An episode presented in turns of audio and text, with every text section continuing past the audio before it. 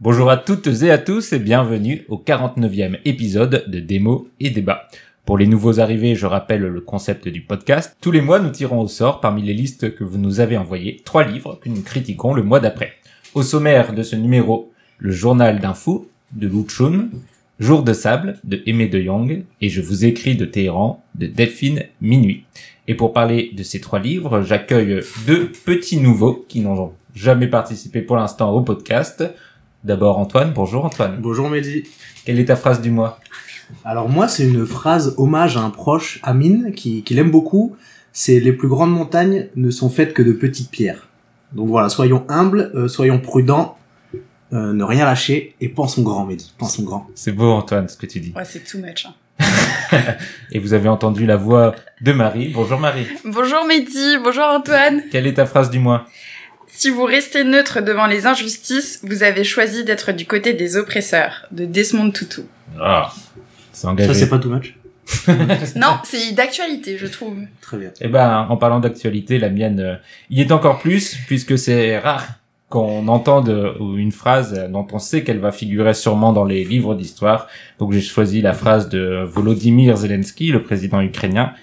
The fight is here, I need ammunition, not a ride. Et donc la traduction, même si c'est difficile de le traduire, euh, j'ai besoin de munitions et non pas d'un chauffeur pour euh, ce président qui a refusé de partir lorsque les États-Unis lui ont proposé euh, de l'aide. Très bel euh, accent anglais. Merci. ouais, t'as bien fait de traduire parce que moi j'avais pas compris. Et j'en profite donc pour avoir une pensée évidemment pour toutes les victimes du conflit ukrainien. Et on va passer aux critiques. 800 pages de trompe, C'est si bon. 15 chapitres pourris. C'est extra.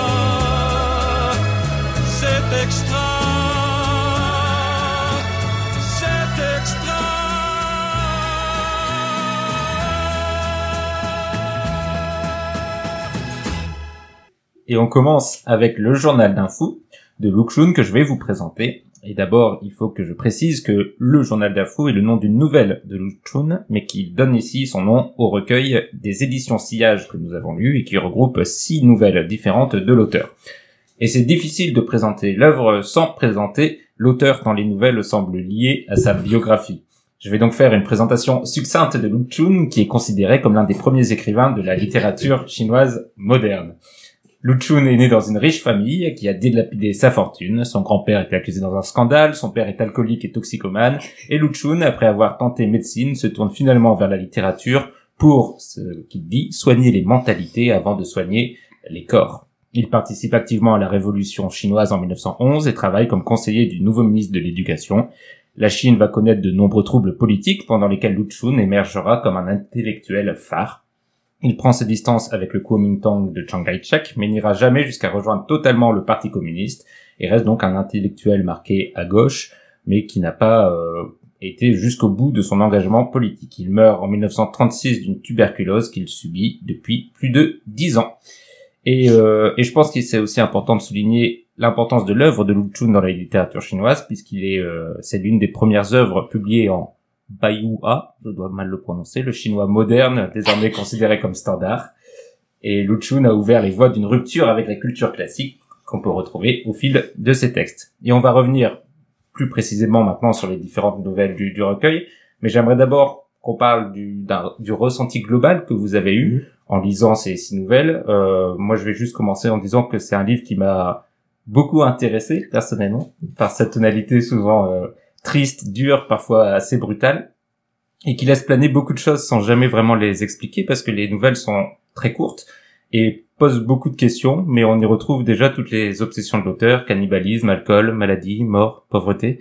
Donc euh, c'est une lecture rapide mais qui donne envie de relire pour mieux cerner ce que veut montrer l'auteur. Et en tout cas, c'est comme ça que j'ai que j'ai vécu l'expérience. Est-ce que vous avez eu la même expérience en lisant le journal d'info de Luchun, Marie? Bah Alors moi j'étais sûre que t'allais aimer. C'est Et- marrant, hein Parce que moi, j'ai détesté. Donc, tu t'es dit, Et je me suis dit, Mehdi, il va intellectualiser le truc, il va être au taquet sur les concepts et tout. Et euh, ça Alors m'étonne pourquoi t'as pas aimé? Ton ressenti, Marie? Non, moi, en fait, j'ai rien compris. Euh, c'est c'est peut-être pour ça. J'ai- Je suis passée à côté, je Non, pense. mais qu'est-ce que la lecture t'a procuré Ben en fait, euh, je dès que je lisais une nouvelle, mon esprit partait ailleurs.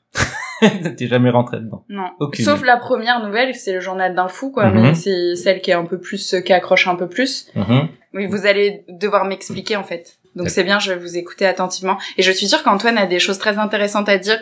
Eh bien, très bon lancer de, de bâton. Antoine Je sais, je, suis un peu nuancé sur ce livre. Mhm. parce que hum, journal d'un fou première euh, première nouvelle c'était un peu accrocheur intéressant et après je suis allé de déception en déception il y a un côté un peu dark dans les premières nouvelles c'est un peu décousu euh, un peu plus positif dans les dernières donc Mhm. euh, on sait pas trop sur quel pied danser mon sentiment il est vraiment mitigé après on peut rentrer dans le détail de chaque nouvelle euh, j'en ai une préférée plutôt que d'autres mais globalement moyen moyen moins Bah, on peut aller donc euh, directement sur les sur les nouvelles. Ce sera plus précis. Et euh, bah ma première question, c'était justement de vous demander s'il y en avait une ah qui vous avez préférée ou qui se détache. Donc Marie, c'était tu l'as Bah, déjà dit la première. vu que c'est la seule que j'ai compris. Est-ce que, tu- est-ce que tu peux vite fait Non, mais en fait, euh, moi je l'ai lu, notamment la première, je l'ai lu vraiment euh, bah, euh, en me mettant dans la peau d'un fou. oui. avec cet esprit enfin justement il y a aucun sens. Enfin ça ça donc euh, donc je l'ai lu euh, voilà un peu comme ça. Et euh, et je pense que je suis rentrée dedans de cette manière là euh, effectivement on se dit que ces hallucinations enfin de cannibalisme le fait qu'il mange tout le monde euh, enfin on peut se dire que ça peut être une psychose de quelqu'un qui bah, qui est parti en vrille quoi. Enfin du coup voilà c'est assez réaliste euh, mine de rien Oui, parce que c'est le donc le journal, c'est euh, à la première personne euh, le Ouais. récit de quelqu'un qui pense que tout le monde autour de lui euh, est cannibale et, Mm. et s'interroge sur la société autour de lui à laquelle il se sent de moins en moins appartenir. Ouais. Oui, et du coup, je rejoins ce qu'Antoine a dit, parce que du coup, sur les autres nouvelles, je comprends, enfin, j'ai pas compris, euh, enfin, s'il y a un lien, j'ai pas compris le lien. s'il y en a pas, du coup, je comprends mieux, mais du coup, euh, l'assemblage des nouvelles. Alors, c'est peut-être l'édition, parce que j'ai vu qu'il y avait, enfin, en fait, là, on a vraiment qu'une petite partie des, nouvelles. Et, euh, et du coup, c'est peut-être l'édition du bouquin qui fait ça. Je sais pas. Je sais pas, mais ça ra- répondrait à une critique que j'ai, c'est que sur la première notamment, je la trouve intéressante et au moment où je me dis on pourrait aller plus loin, exploiter euh, cette espèce de personnage qui voit tout le monde comme des cannibales, en fait on tourne un peu en rond, il répète un peu les mêmes choses et puis on arrive à la fin de la, nouvelle. Donc elle est un peu représentative de mon ressenti qui est un peu mitigé, la première. Mhm. Et euh, pour répondre à la question des, nouvelles, euh, l'auteur les a pas écrites en se disant euh, je vais faire un recueil de nouvelles. C'est il les a écrites notamment pour des, journaux à l'époque, des journaux littéraires. Et c'est après que ça a été euh, rassemblé dans un recueil euh, dont il fait la préface d'ailleurs euh, à la fin du livre. Et là, dans l'édition des éditions Sillage, donc euh, ils ont réuni ces six nouvelles qui n'ont donc en effet pas de lien ni dans le Mm. alors dans les thématiques on y retrouve les obsessions de l'auteur mais elles sont assez différentes et même dans la forme il y en a à la première personne d'autres à la troisième personne donc il n'y a pas une, une cohérence globale du, du recueil de nouvelles et c'est normal parce que c'est plus une compilation de ces nouvelles les plus les plus connues Il y a quand même quelque chose qui m'a interrogé, c'est la chronologie. On voit les dates euh, qui évoluent toujours euh, de la plus ancienne au plus récent, à la plus récente. Donc je sais pas quel lien ça peut avoir avec ça. Est-ce que c'est juste euh, la date d'écriture? Est-ce qu'il y a un lien ou quelque chose à, à, à y voir là-dedans? Je sais pas, mais Et peut-être, moi, je me dis euh, que j'avais un, une méconnaissance du contexte euh, de l'époque parce que Mhm. toutes les euh, notes de bas de page, en fait, enfin, je je sais pas si vous vous, vous avez, enfin, vous avez compris euh, ou en tout cas vous saviez à quoi ça faisait référence, mais moi, euh, Bah, ça m'aidait pas plus que ça, quoi. bah, surtout que c'est vrai que je pense que c'est un auteur qui est beaucoup plus difficile à comprendre avec nos yeux euh, occidentaux qui Mhm. avons une, une connaissance lacunaire on va dire de l'histoire de la Chine surtout avant euh, la révolution communiste euh, et, et c'est un écrivain qui a eu une importance considérable dans les mouvements politiques de l'époque euh, notamment dans son, son, son côté extrêmement progressiste et en rupture avec les dynasties plus Mm. classiques. Donc euh, son œuvre est extrêmement euh, euh, assimilée à, à ces évolutions de la société euh, chinoise et c'est comme ça qu'il est devenu l'une des figures phares. Et c'est vrai que pour nous c'est difficile de Mm. se rendre compte dans, dans ces récits de qu'est-ce qu'il apporte. Euh, alors la première nouvelle est peut-être la plus finalement la plus facile à, à comprendre ou en tout cas la plus explicite dans son symbolisme un peu de de voir la société cannibale autour de lui, de voir les gens qui, qui s'entre-déchirent, qui se tuent, cette Mhm. psychose euh, et on, on sent une société, euh, un mal-être dans la société et le fou, on se demande si est-ce que c'est lui vraiment le fou, ou est-ce que c'est la société qui est effectivement euh, malade et que c'est le seul saint d'esprit. Bon, ça c'est assez assez classique et c'est c'est peut-être la, la nouvelle qui est la plus facile à comprendre, mais quand on lit les autres nouvelles, on se demande toujours en effet s'il n'y a pas une petite morale cachée, euh, qu'est-ce qu'il veut nous dire, et parfois on, n'arrive pas. on se Non. demande, et, et comme toi Marie, il y a certaines nouvelles que j'ai fini en me disant mais qu'est-ce qu'il a voulu me dire avec ce- cette histoire? Et je pense que ça en effet, ça fait partie des choses qui, qui ne passent pas à, à, à travers les, les âges et, et les sociétés. Et il faut dire que les nouvelles sont très courtes. Mm. Vraiment, euh, Oui. quelques pages. Donc du coup, il se passe beaucoup de choses en très peu de temps, dans le ressenti. C'est-à-dire Mm. qu'on a une montée, on, on, on entre dans l'histoire et très vite on est à la fin sans avoir vraiment euh, Les tenants, euh, les les aboutissants. tenants, les aboutissants. Et en fait, ce que j'ai noté aussi, c'est que on apprend quand même beaucoup de choses sur euh, la Chine du début du 20e. Et ça, c'est le côté intéressant. Mm. Ouais, si, on apprend quand même pas mal de choses, euh, à la fois... euh, Genre quoi?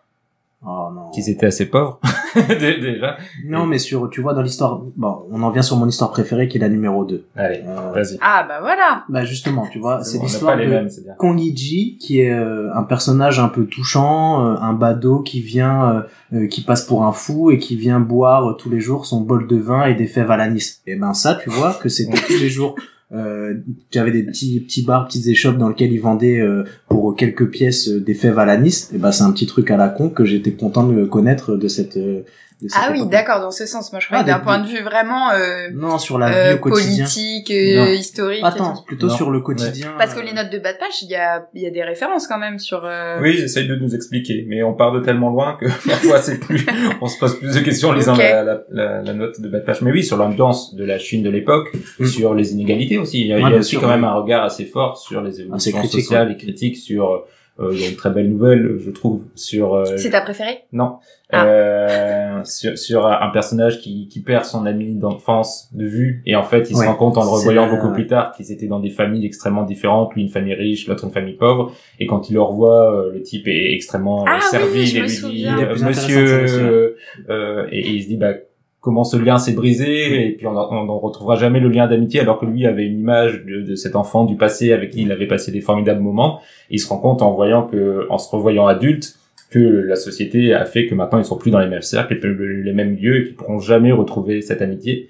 Par contre, leurs enfants respectifs recréent immédiatement ce, ce lien et il y a quelque chose d'assez beau, je trouve, sur euh, comment la société corrompt l'homme.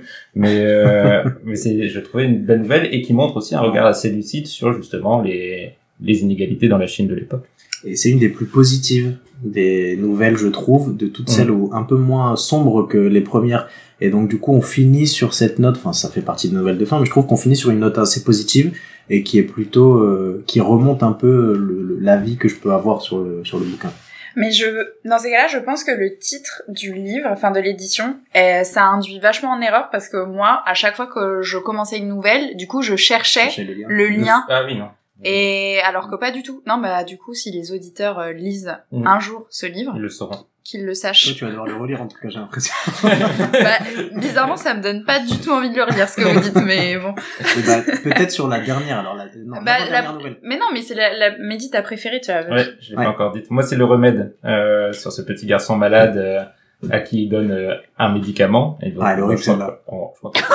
oh, elle est un peu affreuse, mais, mais elle est d'une beauté assez forte parce que ce remède justement et, on- et là il y a un lien justement avec euh, avec le cannibalisme et euh, et la, la maladie de manière générale très présente dans l'ensemble du livre et quand on sait Mm. donc que lui a eu de la tuberculose euh, pendant dix ans on, on comprend on comprend pourquoi et que son père était aussi Il y a eu plein de problèmes, j'ai l'impression à la lecture de ce livre, tu te dis, ouais, ouais, dur. dur. Et donc là, c'est un petit garçon qui est très très malade. On sent que ça va pas aller très bien. Mais il y a un, un remède miracle que tout le monde leur recommande et c'est euh, du pain trempé dans le sang de quelqu'un qui vient de mourir. Et euh, donc on donne ce petit remède euh, à l'enfant. Je je spoil pas le, la fin, mais bon, vous vous doutez que c'est pas un super médicament. Et euh, et il y a un lien qui se crée justement entre ces deux destins, entre le petit enfant et la personne morte, mais qui a donné son sang pour essayer de le faire vivre, et surtout la famille, les, les mères des deux personnages qui se qui se rencontrent. Et, euh, et j'ai trouvé ça extrêmement poétique et beau et touchant. Et, euh, et donc ouais, moi c'est une nouvelle qui m'a qui m'a beaucoup plu et qui je trouve donne un peu sa tonalité euh, au livre entre euh, tristesse, nostalgie, mélancolie, il y a toujours un petit peu d'espoir. Donc euh, Ouais. Je, je, je regarde le visage sceptique de Marie, j'adore. Non, mais en fait, moi, je suis toujours euh, impressionnée par euh, euh, l'opti- enfin pas l'optimisme, mais euh, Mehdi trouve toujours euh, des choses belles dans les choses sombres. Mhm. ça, dé- ça dépend, on verra on verra dans la suite du podcast.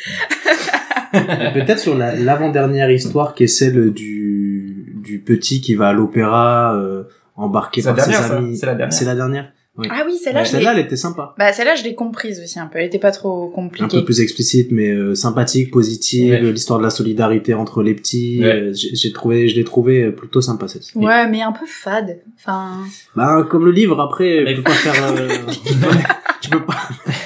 non, mais on, c'est vrai qu'on commence par un truc trash, genre euh, euh, le cannibalisme et tout. Et après, euh, bah, Là, c'est elle ce est que tu beaucoup disais au plus début. ouais.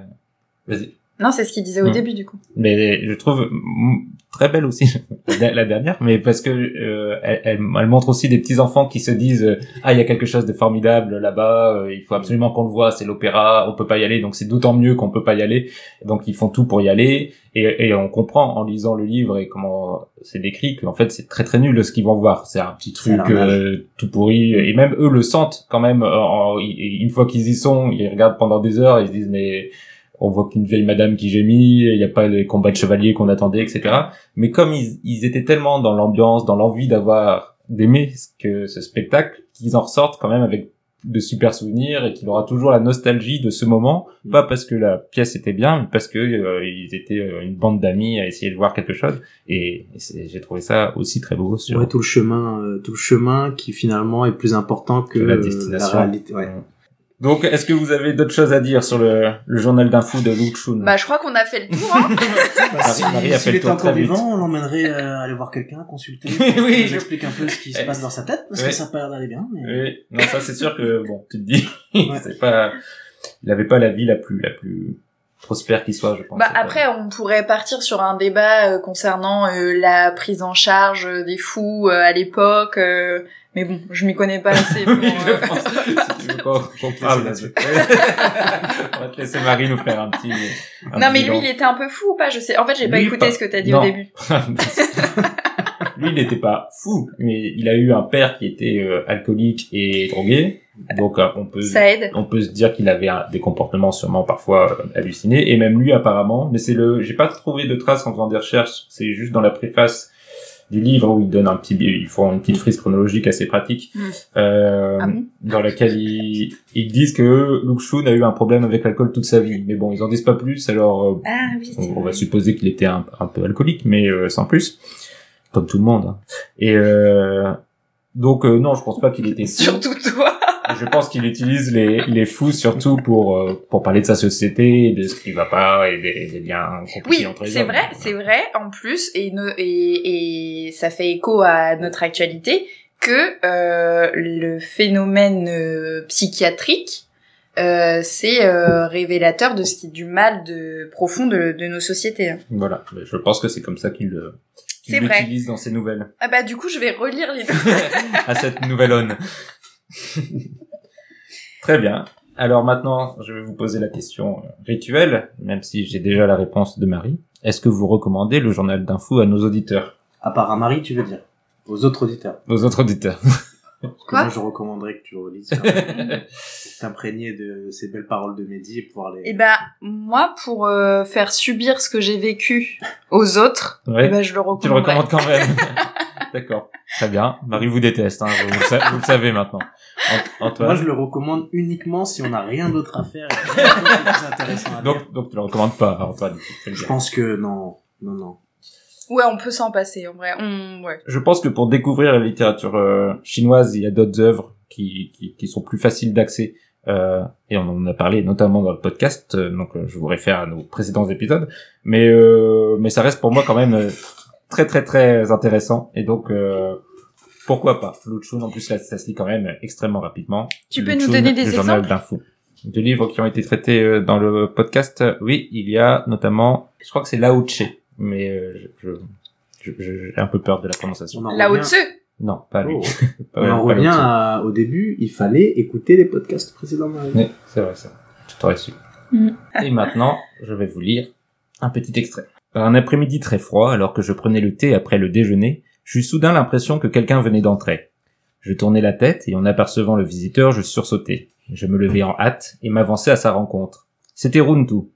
J'avais vu au premier coup d'œil qui il était et pourtant il ne ressemblait pas au Runtu de mes souvenirs. Il était deux fois plus grand que l'enfant que j'avais connu. Son visage rond et rouge, devenu terreux, était marqué par des rides profondes. Il avait, tout comme son père, les paupières rougies et enflées, un trait commun, je crois, à la plupart des cultivateurs du bord de la mer sans cesse exposés au vent du large. Il portait une calotte de feutre très abîmée et une veste ouatée fort mince. Aussi tremblait-il de froid. Il avait un paquet et une longue pipe à la main. Ce n'était plus la main agile, rouge, charnue dont j'avais gardé le souvenir, mais une main rugueuse, maladroite, si crevassée que l'on aurait dit de l'écorce de pain. J'étais heureux et pourtant je ne trouvais pas les mots pour exprimer ma joie. Je parvins à articuler Ah, frère Runtu, te voilà donc. J'aurais voulu lui parler de tant de choses qui auraient dû couler comme une rivière de perles, des perdrix, des poissons qui sautent, des coquillages, des blaireaux. Mais quelque chose arrêtait dans ma gorge les mots qui tourbillonnaient dans ma tête. Il se tenait là, avec de la joie et de la tristesse sur son visage. Les lèvres bougèrent et rien n'en sortit, puis son attitude se fit respectueuse et il articula clairement Monsieur. Je frissonnai, je compris qu'une muraille épaisse et lamentable avait poussé entre nous. Et on va passer maintenant à la deuxième critique, celle de la BD. Il s'agit de Jour de sable et c'est Antoine qui va nous la présenter. Alors, Jour de sable d'Ebe de Jong, euh, une autrice euh, néerlandaise.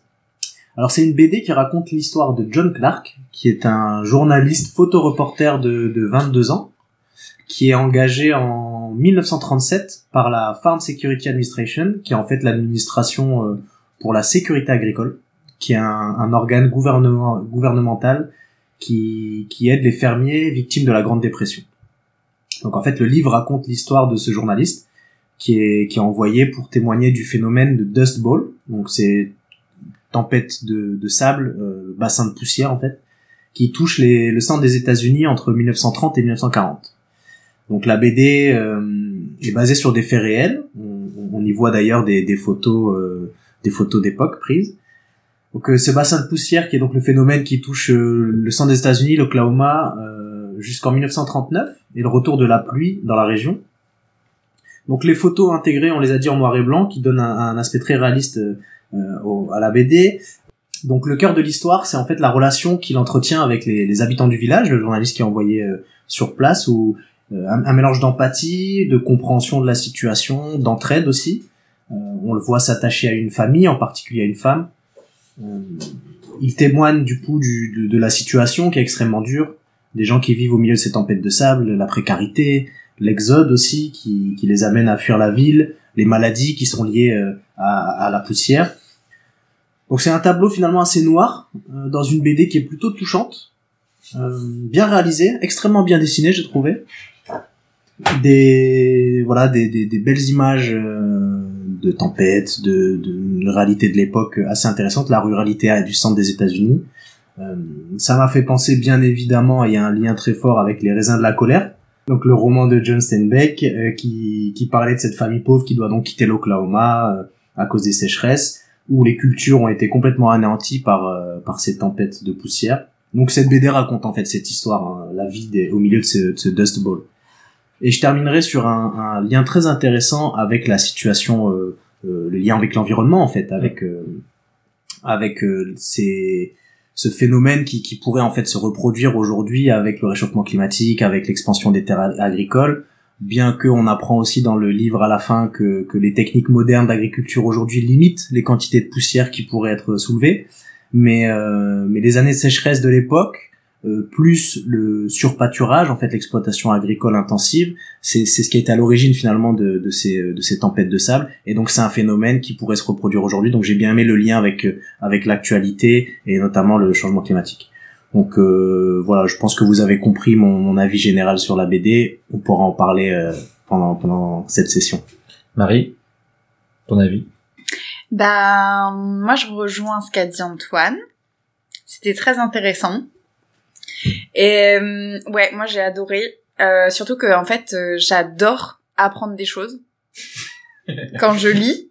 Pourquoi tu rigoles C'est pas rigolote, mais oui, vrai. Bah non, mais c'est vrai. Parce que, hum, enfin, euh, oui, euh, c'est bien euh, l'écriture pour l'écriture ou la BD pour le dessin et tout ça, mais je trouve que, enfin, j'ai ouais, j'ai vraiment appris quelque chose euh, dont j'ignorais en fait l'existence vraiment.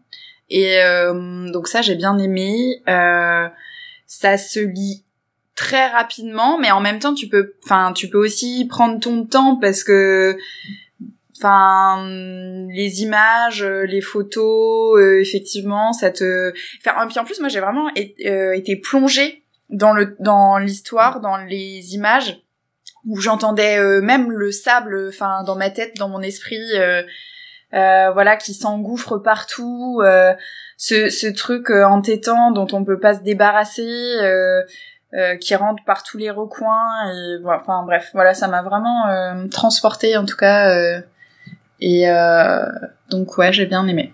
Il y a un, un côté très intéressant où on nous présente une situation, le, les, les bassins de poussière, les tempêtes de sable, et au sein de cette situation, qui a une influence dans la vie de chacun des, des habitants du, du- de la ville, du village dans lequel il est, et au sein de cette, dans cette situation-là, il développe des relations particulières avec les gens là-dessus, des gens qui ont des caractéristiques liées à leur environnement, euh, et donc tout ça est mélangé. J'ai trouvé ça vraiment vraiment bien fait. Et euh, aussi le ce que j'ai bien aimé, c'est que, enfin en tout cas moi je l'ai compris comme ça, c'est que la BD elle dénonçait un peu le voyeurisme euh, euh, qui est fait par, euh, euh, enfin le, le- les journalistes. euh, voilà, parce qu'au départ, il y va pour ça. Enfin, il a une commande particulière, et puis en fait, euh, il se rend compte que c'est indécent euh, de photographier euh, ses familles victimes de tout ça, et puis euh, puis ça le remet lui-même en question.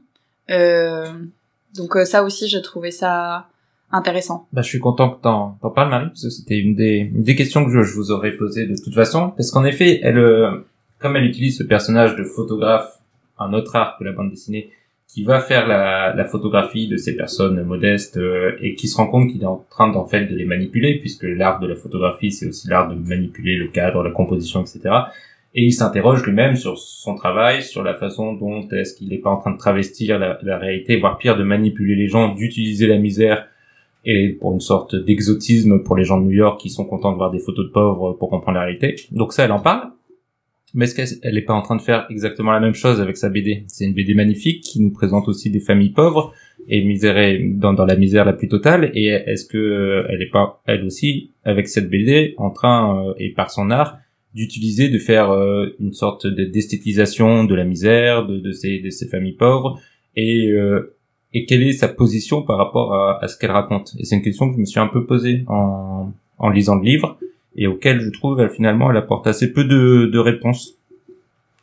Je sais pas si Ouais, après, euh, elle essaie de présenter une réalité. Je suis, je suis d'accord. hein. Je, je, je trouve que en, en présentant de cette manière-là cette situation, qui est finalement pas neutre, parce qu'elle amène, elle amène beaucoup de d'émotions euh, à travers la relation des personnages euh, qu'entretiennent les personnages. Elle joue un peu ce jeu-là, le misérabilisme, euh, le côté un petit peu, euh, voilà, on a tendance à avoir de la peine.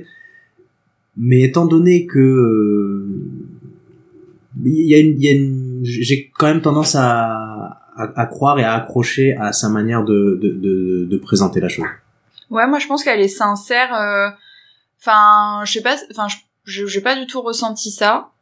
Euh, je trouve que, enfin, vraiment, c'est. euh, euh, elle voulait euh, mettre en lumière euh, cette situation d'un point de vue historique, euh, euh, dénoncer peut-être quelque chose, enfin, ce phénomène-là. Je- Enfin, moi, j'ai pas du tout ressenti le, le côté euh, voyeurisme aussi Ouais. de son côté. Je me suis interrogé sur une chose à laquelle j'ai pas eu la réponse vraiment, c'est le personnage, parce qu'en fait, elle, on le voit à travers les dessins, les photos qu'elle, qui sont présentes dans le livre, qu'elle a reprises, des photos par exemple à un moment donné du, du de la famille que le personnage après à travers les dessins le reproduit exactement elle Mhm. les a dessinés donc là on voit directement le lien entre réalité et fiction qu'elle nous présente maintenant le personnage c'est quelqu'un qu'elle nous présente comme étant assez complexe avec un rapport très particulier à son père qui était ancien photographe lui-même alcoolique Ouais, et je vrai. me demande de qui est-ce qu'elle s'est inspirée pour faire ce personnage en fait Est-ce que c'est aussi quelqu'un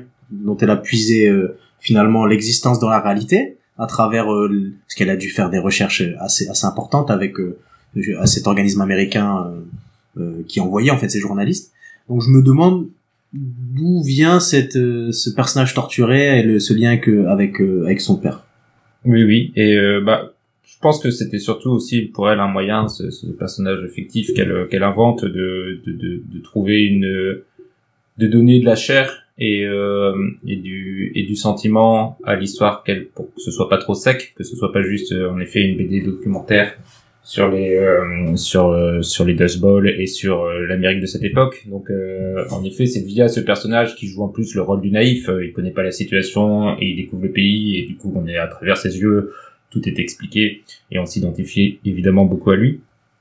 Moi, j'ai quand même trouvé, bah, vous l'avez déjà dit, donc ne vais pas insister là-dessus, mais en effet, c'est une BD magnifique. Vraiment, elle est très très belle. Euh, rien que dans la composition, on a souvent des, des pages qui sont euh, pleines. Euh, le, le, le dessin prend toute, toute la page, voire parfois deux pages. Et, euh, et dans le dessin notamment de ces tempêtes de poussière qui doivent être extrêmement dures à reproduire, euh, comment comment montrer aux gens qu'il y a en effet euh, tout d'un coup une tempête de poussière, comment tu le dessines, comment tu lui donnes une- quelque chose, une réalité concrète. Elle y arrive très bien par quelques mécanismes, notamment des planches progressives, c'est-à-dire qu'on va voir la même scène et l'évolution sur 10-20 minutes, et tout d'un coup tout devient beaucoup plus sombre, et avec des jeux sur les, les couleurs qui sont assez impressionnants, et qui rendent tout de suite la cruauté et la dureté de, de, de, cette, euh, de, ces, de, de ces éléments qui se déclenchent et qui semblent tout emporter sur leur passage. Euh, on a plusieurs fois le photographe qui se bat, on a même parfois des doubles pages quasiment euh, où on voit presque rien et on devine juste quelques formes, quelques objets et on, ça montre toute la violence de ce qui est en train d'arriver. Donc ça, j'ai trouvé vraiment très intéressant, très beau, très fort. Et je, suis resté un peu sur ma faim moi sur sur l'histoire que j'ai trouvé un peu trop surécrite en fait. Euh, j'avais pas besoin de tout ça, de tous ces personnages, de tous ces euh, ces, ces, ces événements qui arrivent. euh, il rencontre différentes familles, euh, la femme enceinte, les petits enfants. euh, lui, ça lui fait euh, repenser à sa propre vie, etc. Et je trouvais que euh, elle forçait un peu trop le trait sur sur la relation entre lui et les, les différents personnages. C'est ça qui m'a un peu. Et c'est pour ça que j'avais cette, cette, cette interrogation aussi sur la façon dont elle elle utilise les personnages pour faire passer des sentiments. Euh, ça commence, euh, on voit l'homme qui est en train d'enterrer quelqu'un, donc euh, on sait qu'il va y avoir tout un suspense sur qui va mourir, qui va rencontrer, etc. Et je trouve que c'est, elle avait peut-être pas besoin de ça, tant le reste est puissant, rien que les les paysages qu'elle décrit, les les, les familles qu'elle montre. Il y avait peut-être pas besoin d'avoir tout ce, ce romanesque en plus, mais ça c'est c'est ce que j'ai ressenti en, en lisant. Mais ça ça reste quand même une très belle. Bah moi je suis pas d'accord. Parce que ok c'est ça raconte euh, l'histoire du Dust Bowl, mais ça raconte euh, surtout euh, la vie de ces gens. Et du coup, enfin moi je trouve ça intéressant d'avoir ce panel euh, parce que bah il y a des situations qui diffèrent. Il y en a qui veulent partir, il y en a qui veulent rester. Enfin, du coup c'est aussi ça. Enfin je trouve que ça raconte enfin cet ensemble là que je trouve intéressant et c'est enfin voilà c'est ça ça fait euh, enfin comment dire ça transmet cette euh, cette part d'humanité euh, Je suis d'accord avec toi. Euh, Maintenant, Mehdi, je trouve qu'il a raison aussi dans le sens où on- elle a multiplié les histoires comme ça. À la fin, avec la famille, c'était un peu too much pour moi dans dans dans le lien euh, émotion, empathie vis-à-vis des gens qui sont là. Même si il faut le faire parce que t'as plusieurs situations, tu vois, dans la famille. Un moment quand ils rentrent euh, chez le couple avec l'enfant, euh, qui Mm. nous explique qu'ils ont enterré dans le jardin euh, euh, quelqu'un de la famille et qu'ils vont partir. Je trouve que cette histoire-là est intéressante. Mais à la fin, toute la famille entière, euh, les, les liens qui nouent avec euh, avec la femme enceinte, tout ça, je suis un peu moins un peu moins fan. Mais bon, il y a aussi un aspect que je voulais souligner, c'était on nous présente un personnage, on est dans le cadre de la Grande Dépression Et le personnage, c'est quelqu'un qui est assez modeste. On voit quand il part de New York, euh, lui- lui-même galère et il va dans un environnement social compliqué, mais rural. Donc on a cette opposition entre la difficulté rurale et la difficulté sociale dans un milieu très urbain. Et donc du coup, c'est des personnages finalement qui sont sur le même plan de difficulté sociale, mais dans un contexte complètement différent. Et ça, j'ai trouvé ça intéressant. Et moi, je voulais ajouter euh, sur euh, la BD, les illustrations, j'ai beaucoup apprécié qu'elles soient, euh, enfin que ce soit aéré, parce que souvent dans les BD, euh, c'est très tassé, enfin le texte est est assez lourd, euh, enfin et sauf que là, les images, c'est aussi, euh, enfin les, les les bulles, les le dessin, c'est c'est ouais voilà, c'est aéré et c'est agréable à lire, même si la BD est imposante, enfin elle est assez épaisse, assez grosse. Euh, c'est voilà, c'est bon. Enfin, j'ai trouvé ça agréable aussi et du coup, en fait, on- elle, se- elle se lit rapidement, donc c'est pour ça que moi j'ai pas été euh, saoulée par euh, la multiplication des histoires. euh, Avec, avec beaucoup de pages sans texte aussi. C'est ça, elle, Ouais. elle a pas peur du silence. Et, Exactement. Et du coup, et du coup, souvent le silence euh, s'emplit des bruits qu'on imagine, du Voilà. sable, du vent, etc., de toute Ouais. cette atmosphère qu'elle réussit à, à transmettre par Ouais. ça. Et, euh, et un autre truc que j'ai, mais tu l'as déjà dit Marie, mais je vais juste le, le renforcer. Moi, c'est en effet la présence du sable aussi que j'ai beaucoup aimé, même dans des Mm. petites euh, scènes anodines, euh, dans le- la cuisine, etc. Il y a toujours des, des traces de sable sur les tables, ils Mm. arrivent vraiment pas à s'en débarrasser. Et tu sens que ça sointe de partout. Ouais. Et, que- et, et ça, c'est c'est aussi très très fort euh, dans sa caméra. Qui, Ah ouais, si on a tous un peu peur de la, si on a tous un peu peur de la poussière chez nous, on Ouais. BD, on se dit ça va, on est parce que ça doit être horrible de vivre avec tout ce sable partout tout le temps. Ouais, moi, je serais parti plutôt. hein. Ouais. Le Bah, on euh, c'est là où tu, enfin, il y a de plus en plus euh, actuellement de tempêtes, euh, de sable. euh, euh, c'est en Afrique. euh. Ça revient. Comment ça s'appelle ce phénomène-là? Les- Dust Bowl. Non, mais non, pas celui-là. Mais tu sais, c'était quand? C'était l'été dernier où il y avait, euh, c'était remonté jusque en France. Ah oui, oui, oui, c'est vrai qu'il y avait du sable dans le vent. Oui, je me souviens. Oui. Mais j'ai oublié le nom. Mais oui, ça. Et euh, ça, ça, ça intègre tous les, enfin dans les voitures et tout. Oui, c'est insinue. Il y a peut-être une chose aussi, c'est très personnel, mais c'est le lien avec la réalité. Le fait que la BD s'inscrit, décrit un phénomène, c'est pas romancé, c'est Mhm. romancé, mais ça décrit un phénomène qui a vraiment eu lieu à l'appui de photos historiques. Et Ouais. j'ai bien aimé parce qu'effectivement, on apprend des choses en lisant cette BD. C'est une belle BD. Et en plus, euh, il y a un lien avec la réalité, donc on, on est transporté vraiment dans euh, l'histoire finalement. Ouais, c'est vrai. Donc c'est pour ça, je reviens à ce que je disais au départ. hum, D'un point de vue historique, euh, j'ai appris des choses et et c'est et c'est euh, à la fin du livre, euh, il y a vraiment des explications euh, Ouais. avec des images, euh, enfin des photographies en fait. Et ça, j'ai trouvé ça vraiment bien de l'avoir amené comme ça. Et dans le livre, ils décrivent ce phénomène Minuit sans les étoiles. J'ai trouvé ça assez joli. Donc, Oui, euh, c'est bon. Et peut-être une dernière chose que je voudrais ajouter avant de, avant de conclure sur, euh, c'est ce que c'est- tu m'y fais penser Marie en parlant du petit, il y a une sorte de petit livret à la fin où euh, il explique ce que c'était que ce, ce programme, pourquoi ce photographe, Oui. pourquoi des photographes étaient envoyés. Et c'est assez passionnant parce qu'elle explique que c'est l'État qui avait financé Mm. à l'époque euh, beaucoup de, de photographes pour aller euh, rencontrer euh, l'Am- l'Amérique profonde entre guillemets, mais euh, aller un peu partout dans les États-Unis pour amener des documents, des, des éléments d'information, etc. Et que ça a été une source extrêmement précieuse pour tous les historiens euh, qui ont suivi.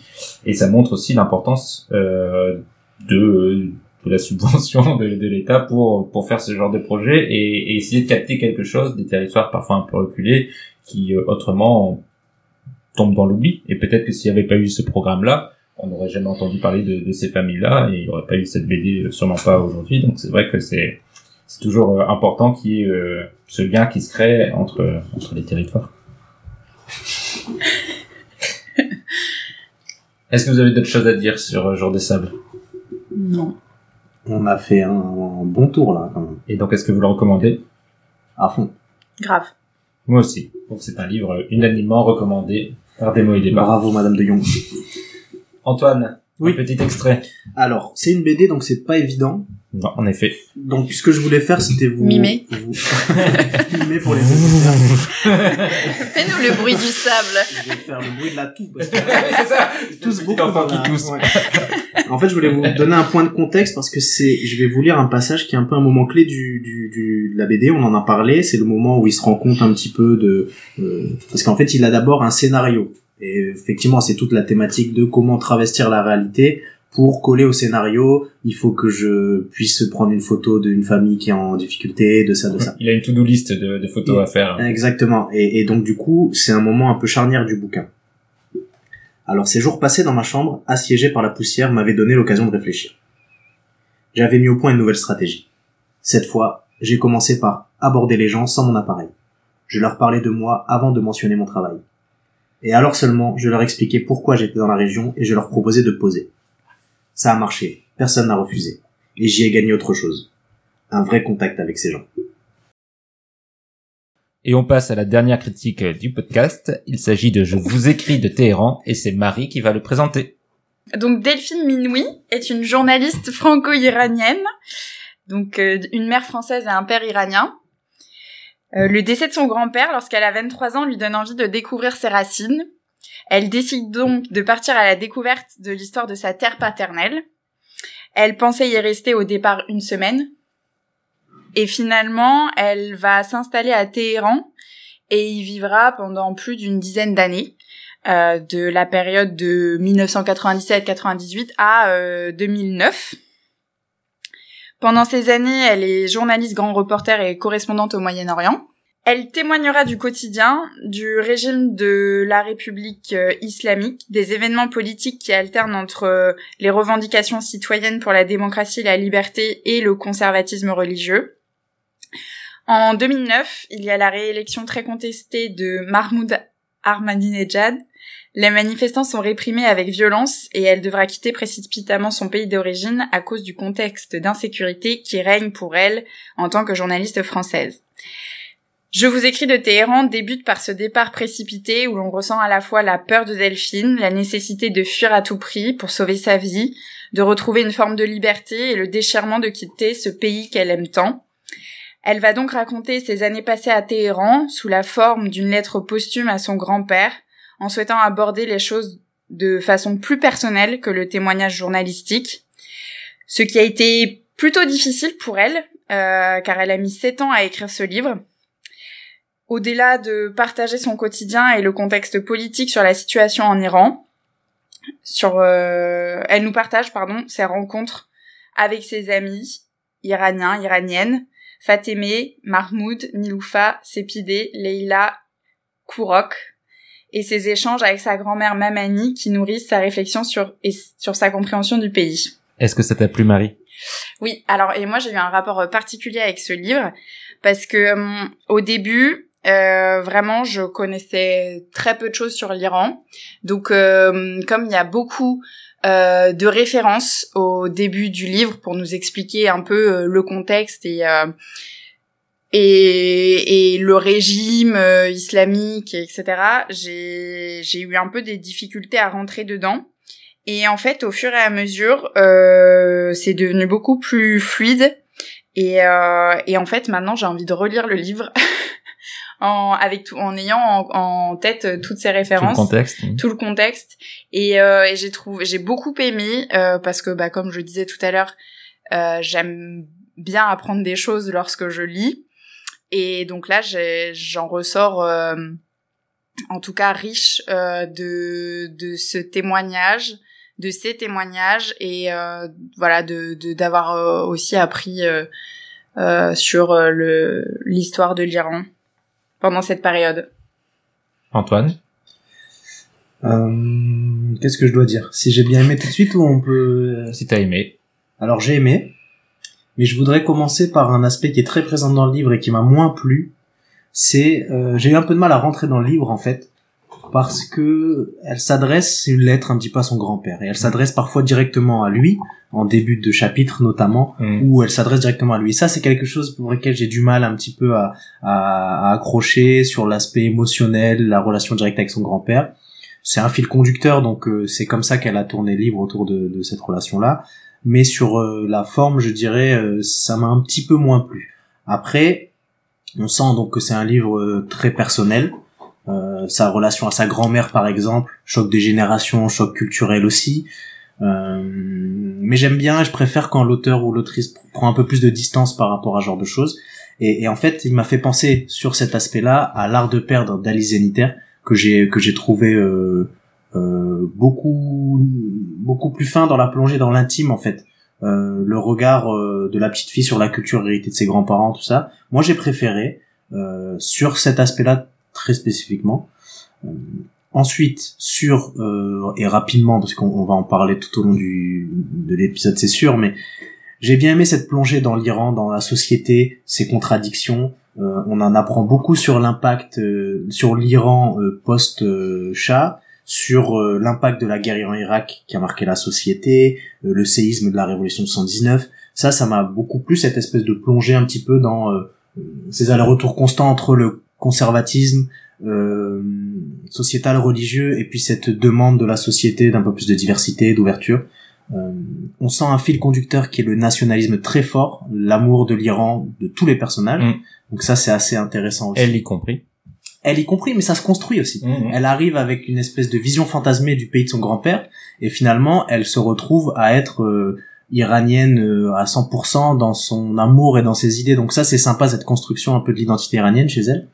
Euh, voilà. Alors je veux pas être trop long tout de suite, mais on en, on en reparlera. Il y a plein aussi d'aspects qui m'ont qui m'ont plu dans la tranche de vie. Elle partage des tranches de vie, notamment avec les Basidji. Un moment, euh, ce couple de de, de, de religieux traditionnels où euh, elle voit un autre aspect. Donc parfois, c'est assez équilibré dans la vision du conservatisme religieux et puis aussi d'autres d'autres facettes.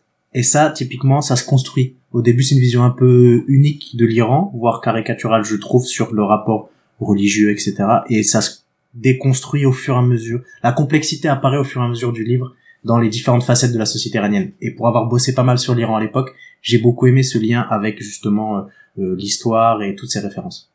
C'est assez intéressant sur le l'aspect témoignage, euh, essayer de retracer l'histoire de, de, de l'Iran à des périodes clés euh, qu'on a souvent oublié. Bon, Enfin, en tout cas, moi, c'était mon cas. Euh, Il y en a, on, se souvient de Mahmoud Ahmadinejad, mais surtout parce qu'il était considéré comme une menace pour nous. Mais dans l'évolution de l'Iran euh, et de la perception de la société, euh, il y a des trucs dont je ne me souvenais plus. Je me souvenais plus à quel point il était contesté. Je me souviens plus des périodes de révolution, euh, de cette euh, alternance entre euh, sorte de dictature, euh, la volonté que le progrès revienne, et ce rapport contrasté avec le Shah, qui était euh, à l'époque euh, extrêmement moderne et pas islamiste, mais qui était quand même un dictateur extrêmement ferme, et que les opposants au dictateur qui l'ont fait tomber se sont retrouvés derrière à soutenir du coup la révolution islamique, mais qui est devenue une autre forme de dictature.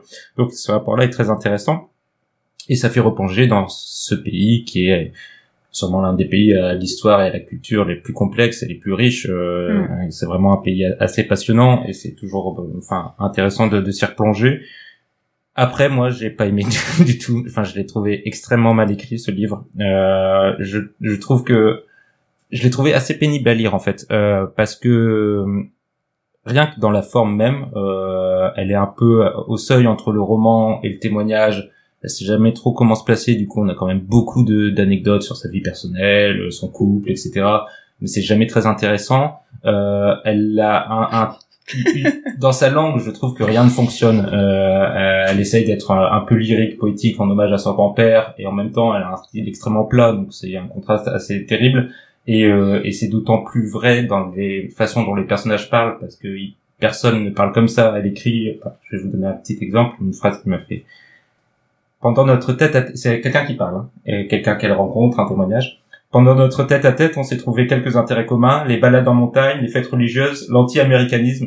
Qui va dire l'anti-américanisme comme ça dans une phrase de discussion Ah, Du coup, je trouve que tu crois pas du tout au dialogue, tu crois pas au personnage. Elle a tendance à, mettre dans les dans ce qu'ils disent les éléments d'argumentation qu'elle veut mettre. Donc il y en a un qui va penser ça, l'autre il va penser ça, et du coup, elle fait un jeu de balance entre les deux. Mais euh, pour moi, il n'y a pas de réel qui, qui s'en dégage, même quand elle et elle essaye pourtant, elle essaye de raconter plein de petites anecdotes, de faire rencontrer plein de personnages.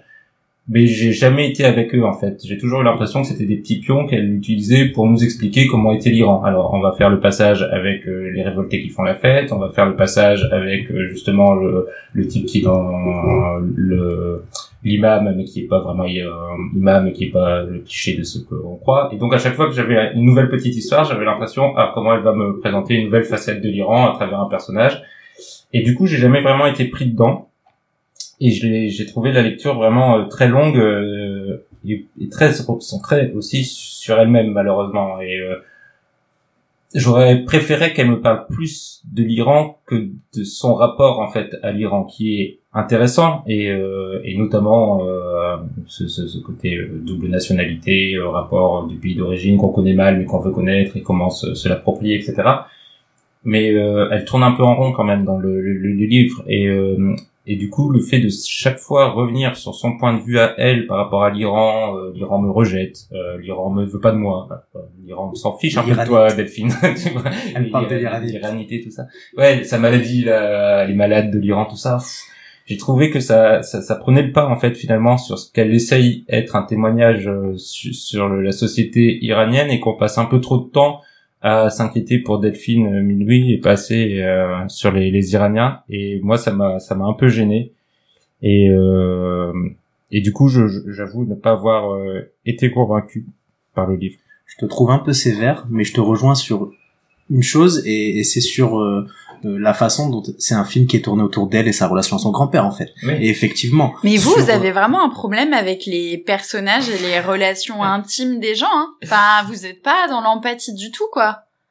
C'est pas c'est pas ce que je recherchais a priori euh, à travers ce livre, mais en fait c'est nous qui sommes passés à côté dans le sens où euh, je, non mais je, je pense que c'est ce qu'elle a voulu euh, présenter, c'est son histoire perso et c'est l'aspect qui m'a dérangé. Moi, ce que j'ai beaucoup aimé, c'est toutes les références à l'Iran. C'est effectivement. Après, elle a voulu dans un livre euh, mettre, comme dit Mehdi, beaucoup de présenter les contrastes un petit peu parfois euh, à la suite avec des histoires qu'elle a utilisées. Ça, je, trouve que c'est assez juste.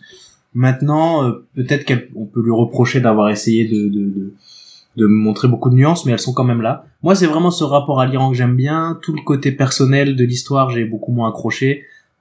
Euh, bah moi c'est au contraire, c'est euh, ce pourquoi je suis rentrée euh, dans l'histoire parce que en fait euh, raconter l'histoire de l'Iran, enfin je trouve que ça a été bien amené. le fait d'avoir, alors pour moi c'est pas, enfin c'est pas des anecdotes, c'est vraiment du vécu et je trouve que ça d'avoir ces expériences là, c'est assez marquant et moi justement au contraire, c'était à chaque fois que qu'elle rencontrait une nouvelle personne euh, euh, bah j'étais j'étais intéressée curieuse de savoir euh, quel était euh, euh, le vécu de cette personne là son histoire et je trouvais que c'était c'était bien amené pour euh, bah pour relater la société iranienne dans son ensemble et je trouve que Enfin, en plus, au-delà de ça, moi, ce que j'ai bien aimé aussi euh, et ce que j'ai trouvé beau, c'est euh, le combat pour la démocratie et la liberté. Et je trouve que tout au long du livre,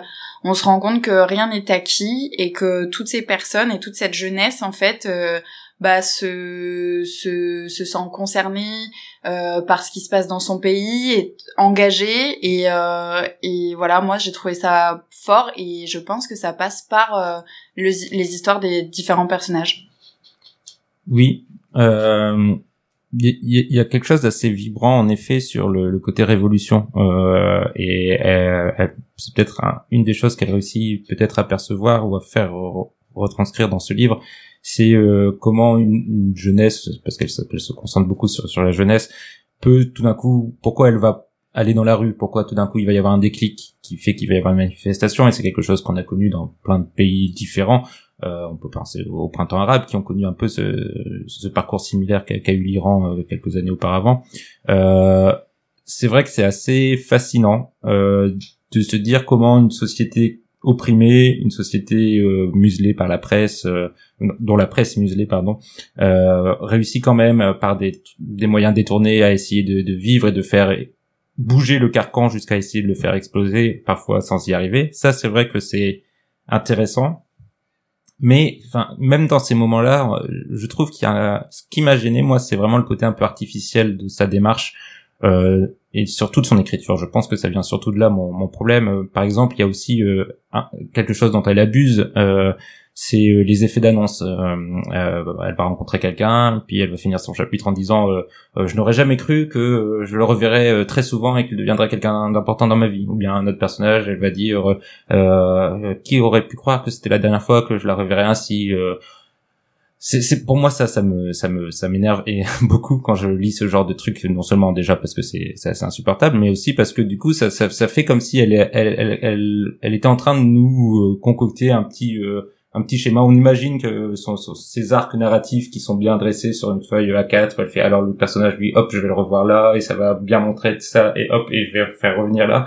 Et du coup pour moi c'est beaucoup trop artificielle et superficielle pour pouvoir capter ce qu'elle veut vraiment. Et c'est ça aussi son objectif. Son objectif, ce qu'elle essaye de faire, elle met en avant évidemment sa relation à son grand-père, mais ce qu'elle essaye de faire, c'est de donner un témoignage euh, euh, de l'intérieur, du pays et de la société dans lequel elle est. C'est euh, il y en a des millions de romans comme ça sur lesquels on essaye d'avoir ce, ce, ce roman témoignage, pas un, pas, pas un livre documentaire, mais euh, un rapport personnel à une histoire.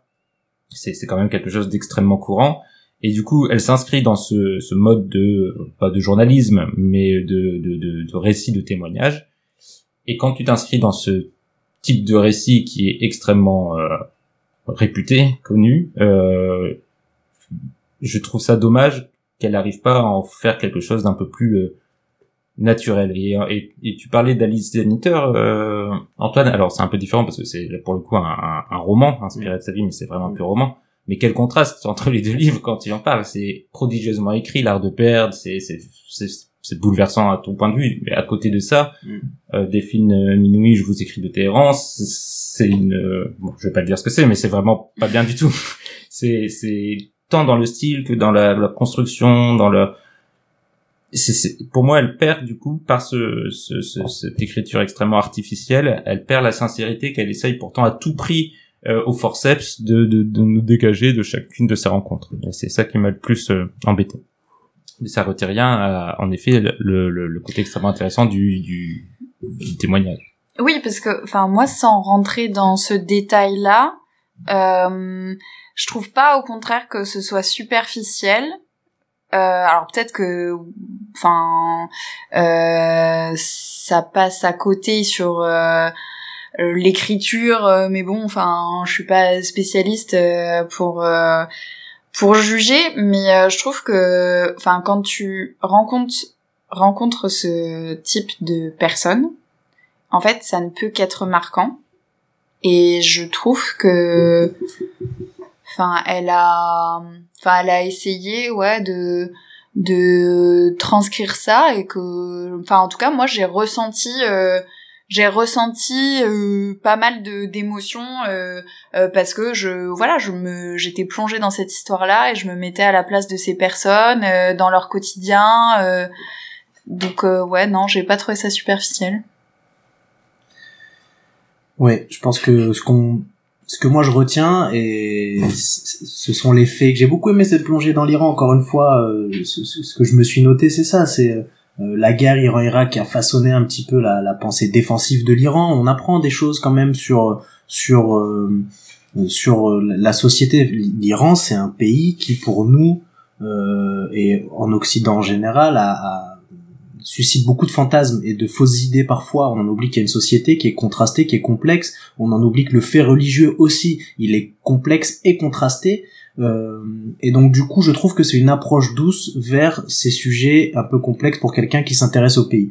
Je parle de la guerre Iran-Irak. Je savais pas qu'il y avait une attaque chimique euh, de Saddam euh, euh, dans la ville de Sardar à la frontière et du coup qui a vraiment marqué les esprits. Les célébrations et la culture chiite avec l'Ashura, période du deuil national. Ça, c'est des petites choses qu'on apprend que j'ai trouvé sympa. Donc vraiment, moi personnellement, ce qui m'a plu, c'est ces aspects très liés à la culture iranienne que j'ai que j'ai appris. Maintenant, je, je dois quand même rejoindre Mehdi sur la façon dont sont amenées toutes ces choses et sur l'histoire. C'est un peu, c'est- c'est un peu euh, facile, je dirais. Et, le, et la comparaison avec l'art de perdre, il est euh, sur certains aspects, et elle est, c'est assez significatif entre ce qui est, ce qui est bien, bien écrit et quelque chose qui est un peu plus. euh, Bah moi j'ai pas lu l'art de perdre. non mais, On mais du on coup, euh. Mais c'est très différent. Hein, c'est que- Est-ce que vous avez d'autres choses à dire sur Je vous écris de Téhéran? Bah non, vous avez bien saqué le bouquin, donc euh... non, non. Il y a des- surtout Mehdi. Mais de toute façon on n'est jamais d'accord. Tu l'avais annoncé en début de podcast. Ouais, tu vois, j'ai- ça s'est confirmé. Est-ce que vous le recommandez? Marie? Marie. Bah oui, parce que je trouve que c'est une première approche euh, sur euh, l'histoire de l'Iran, enfin en tout cas sur cette période-là, euh, sur euh, le contexte euh, politique. et puis et puis moi je trouve qu'il se lit quand même assez facilement. Après oui c'est sûr qu'au début quand on n'y connaît vraiment rien, c'est un peu bourré de de références et il faut pas trop se mélanger les pinceaux mais je trouve que je enfin je suis contente de voilà de l'avoir terminé et c'est pour ça que je disais que j'avais envie de le relire avec euh, en tête euh, euh, toutes ces enfin toute cette compréhension maintenant que j'ai euh, de l'Iran. Antoine Le livre se lit facilement, c'est vrai. Euh, c'est des chapitres qui sont assez courts. euh, Est-ce que je le recommande? Peut-être. non, mais Débrouillez-vous avec ça. encore une fois, si vous avez un peu de temps et que vous savez pas quoi faire, pourquoi pas. Si vous avez des choses super à faire dans votre vie, Mais, peut-être mais pas. s'il y a que deux livres sur la table, Journal d'un fou et Je vous écris des Téhéran, Antoine, qu'est-ce que Oh tu non, je sais pas. je sais pas. Non mais après pour les gens franchement euh, pour euh, les va dire gens oui. Allez Marie, on va dire Les- oui. on non, va mais dire pour les gens euh, Oui. qui sont intéressés, par exemple, par euh, l'Iran, euh, Mm. le, le Moyen-Orient, bah, je trouve que c'est c'est une approche douce vers oui, pourquoi pas. Oui, moi j'ai malheureusement je connais pas d'autres livres qui parlent de l'histoire de l'Iran tout ça donc je peux pas en conseiller d'autres mais euh, je pense quand même qu'il y a mieux j'espère euh, donc euh, j'aurais du mal à le recommander quand même parce que pour moi ça a vraiment été une souffrance assez longtemps de la lecture de ce livre Ah ouais, mais, à ce point. mais par contre il est en effet il est intéressant pour apprendre en apprendre plus sur l'Iran donc je vous conseille de vous intéresser à l'Iran et peut-être de trouver d'autres vecteurs d'information Mais ça, c'est parce que t'es trop littéraire, Mehdi. un extrait de cette belle prose Marie? Ouais, j'ai choisi un passage que tu vas adorer, Mehdi. chouette Dix ans plus tard, l'appel étouffé des étudiants s'était mué en un cri de colère nationale qui transcendait les générations. Pour la première fois, c'était tout l'Iran tout l'Iran qui était dans la rue. Un océan d'insoumis. À l'approche d'un bâtiment gardé par les Basijis, le mouvement a ralenti. Dans la fourmilière, quelques jeunes se sont portés volontaires pour former une colonne de protection. À pleine voix, une femme a chanté N'ayez pas peur, n'ayez pas peur, nous sommes tous ensemble. Comme un refrain, la foule a répété son mot d'ordre. Et là, tout ce qui restait de crainte et de tristesse s'était éteint sous les pas des manifestants. La rue palpitait. Le soleil éclaboussait les visages. La lumière était chaude et rassurante. Je me suis laissé aveugler, guidé par le seul bruit des pas sur les pavés. J'avais perdu Borzou, dans la cohue. J'étais seule au milieu de tous ces inconnus. Mais à l'inverse de 1999, je comprenais tous les slogans, tous les mots, tous les gestes. Pour la première fois, je comprenais l'Iran dans son intégralité. Il m'avait fallu attendre toutes ces années pour en percer les secrets. Sous mes yeux, dans cette foule rebelle, c'était un pays entier qui se dévoilait. Un peuple fier, épris de démocratie, qui découvrait qu'il existait, qu'il se réveillait à l'unisson. Des vieillards, des bigots, des bourgeois, des barbus, des enchantés, des chômeurs. Les taux pouvaient se refermer, les balles pouvaient siffler. Je me suis dit que jamais, plus jamais, le flot battant de la vie ne pourrait être étouffé. Mais moi, je ne suis pas ainsi que certains de tes prétendus amis. Tu peux avoir confiance en moi. Confiance, crois en moi, que je puisse veiller sur toi. Nous sommes de retour pour l'avant-dernière partie du podcast, les recommandations. C'est la partie dans laquelle mes chroniqueurs et chroniqueuses sont totalement libres de nous recommander ce qu'ils souhaitent. Antoine, qu'as-tu choisi? Alors ma recommandation, c'est un artiste à suivre, Ben PLG, un rappeur de Lille qui, qui représente un peu la nouvelle scène musicale du Nord, euh, nord de la France. Alors euh, pour en parler une seconde, hein, il présente une réalité qui est la sienne, celle de plein de gens, euh, avec des textes bien écrits, lien avec notre podcast, euh, des productions et de la mélodie incroyable. Donc voilà, Ben euh, à suivre, c'est ma recommandation. Et, et on le trouve partout Sur Spotify, Spotify. partout sur toutes les plateformes. euh, Très bien, il y aura les, les liens sont sur le, le site internet de démoetdébat.online. Je vais faire une recommandation cinéma et comme j'ai commencé euh, en faisant un soutien à la population ukrainienne, je vais recommander un film russe de Kira Kovalenko qui est au cinéma actuellement. Ah, mais c'est horrible. Bah oui, mais Bah, on est en train de boycotter tous les Oui, mais- Russes. Bah non, pas tous les Russes. On ça serait boycotte, ça serait euh, l'erreur à ne pas faire. on boycotte le gouvernement russe, pas, pas, pas tous les Russes. Je suis sûr qu'elle est très bien cette cinéaste. Euh, et qui a réalisé les points Elle est peut-être pro-Poutine, on sait pas. On n'espère pas. en tout cas, si elle l'est, je, je regrette ce- cette recommandation. Euh, donc c'est au cinéma actuellement. Les points desserrés, c'est un portrait magnifique d'une jeune fille dans un village d'Ossétie du Nord qui essaye de trouver une respiration dans une atmosphère un peu oppressante, notamment dans dans les liens avec sa famille. C'est un très très beau film, peut-être pas à voir si vous êtes pas de très bonne humeur, mais mais je vous le recommande quand même euh, fortement. Euh, C'est une cinéaste, je crois que c'est son deuxième film, euh, et euh, je pense qu'elle elle est à suivre parce que la mise en scène est, vraiment euh, extrêmement travaillée et en même temps euh, très naturelle, donc euh, à voir. Marie, quelle est ta recommandation? Alors pour finir sur une note euh, plus légère, moi je recommande euh, les recettes de François-Régis Gaudry sur, sur YouTube Très bien. Super. et, euh, et même son émission sur France Inter. Euh, voilà, si vous aimez cuisiner, même si vous n'aimez pas cuisiner, et bah c'est, je trouve ces recettes euh, très bien faites et euh, vraiment, euh, euh, j'allais dire délicieuses, mais bon encore heureux parce que sinon Même quand c'est toi qui l'as fait. oui, tout à fait. Et donc là, euh, en plus, ta dernière recette en ligne, c'est un katchapouri. Donc c'est un plat, c'est une spécialité de Géorgie. Donc Ah. euh, voilà. On a Pas pour une bonne soirée. Ouais. On a, euh, on a une, une bonne, un bon album euh, pendant qu'on Ouais. cuisine pour un bon film bien badant. c'est ça. Exactement. Parfait. Et maintenant, il ne me reste plus qu'à vous remercier puisqu'on va passer au tirage au sort qui sera fait par euh, le présentateur du mois prochain et ses chroniqueurs. Donc, euh, nous, on vous laisse là. Au revoir Antoine. Au revoir, Mehdi. Au revoir Marie. Au revoir, Mehdi. Et à la prochaine. Je laisse la parole à Louis.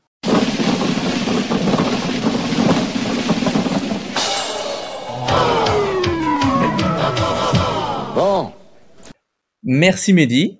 Donc ce mois-ci, pour Démo et Débat, euh, ce ne sera une fois de plus pas Mehdi qui sera aux commandes, mais ce sera cette fois Anne-Gaëlle, Esther et moi-même.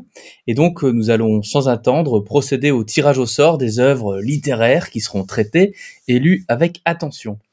Donc d'ailleurs, n'hésitez pas à nous transmettre vos propositions à podcastdmed@gmail.com. Et donc euh, nous allons tout de suite procéder au tirage au sort avec un premier livre un livre qui s'appelle After d'Anatode, sorti en 2015, livre américain de 811 pages. Est-ce que euh, l'une d'entre vous exerce son droit de veto? Grosse hésitation sur les 811 pages quand même. Parce que s'il faut qu'on lise les, s'il faut qu'on lise tout, tu vois. Et si c'est guerre juste après, c'est encore plus compliqué. Oui, parce que c'est ça, si le suivant fait 2000 pages, ça, c'est un peu chiant d'avoir grillé son veto sur le 811 pages, quoi. Alors, je regarde le rapidement. sujet Ah non, non, faut pas regarder. Ah, on a euh, le pas regarder qu'est-ce que c'est? D'accord, ne, ne doit pas Ah oui, oui, euh, doit choisir avec, on doit choisir avec les informations l'aveugle, qu'on a, à c'est l'aveugle. faible, c'est faible, mais il faut qu'on choisisse. Écoute, euh, Esther, je pense que c'est un très bon roman de science-fiction euh, présenté comme ça. Qu'est-ce que tu en penses? Mon Dieu. Bon, moi, je pense que je mettrais bien un veto. Bon, Parce que 811 pages, honnêtement, en un mois. jouons notre Vatou, jouons notre Vatou, et euh, tablons sur le fait que ça ne sera pas euh, un dictionnaire qui viendra ensuite. Je suis OK pour le veto. Ok, donc Angam met son veto. Donc euh, le deuxième, Starlight, de Richard Wagamez, euh, si on le prononce euh, à la belge ou à l'anglaise, parce que c'est un W, euh, livre canadien sorti en 2017 de 268 pages. Alors, veto. Bah, pas de veto particulier. Moi non plus, pas de veto. Ok, bon, premier livre choisi. Donc, cette fois, nous passons pour le deuxième livre, Le Parti pris des choses. C'est un recueil de poèmes de Francis Ponge, sorti en 1942 en France de 176 pages. Je ne mets pas mon veto non plus parce que ce sera bien, un livre de poèmes, ça change. Ouais, ouais, puis je crois de mémoire que c'est assez marrant, du coup. euh, D'accord. Et je suis euh, partante aussi. Ok, parfait. Donc euh, on part pour Starlight et le parti pris des choses côté euh, livre, vrai livre, hein, on va dire comme ça, comme on parle comme un boomer. Et cette fois maintenant passons au BD. Euh, donc la première BD tirée au sort c'est Black Sad, le tome 1, quelque part entre les ombres, de Juan Diaz Canales et Juanro Guarnido. Euh, et donc euh, c'est espagnol, vu mon accent. Sorti en 2000 de 48 pages. Et c'est un Euh, grand oui. peut mettre- On peut mettre le veto sur l'accent par contre ou pas? J'espère qu'il sera en version espagnole. Euh, donc euh, Non, pas de veto. Pas moi. de veto, bah, pas de veto non plus parce que c'est c'est quand même génial. Et donc, petit récapitulatif. Euh, donc, nous lirons le mois prochain Starlight de Richard Wagamez, Le parti pris des choses de Francis Ponge et Black Sad de Canales et Guarnido. Bonne lecture à toutes.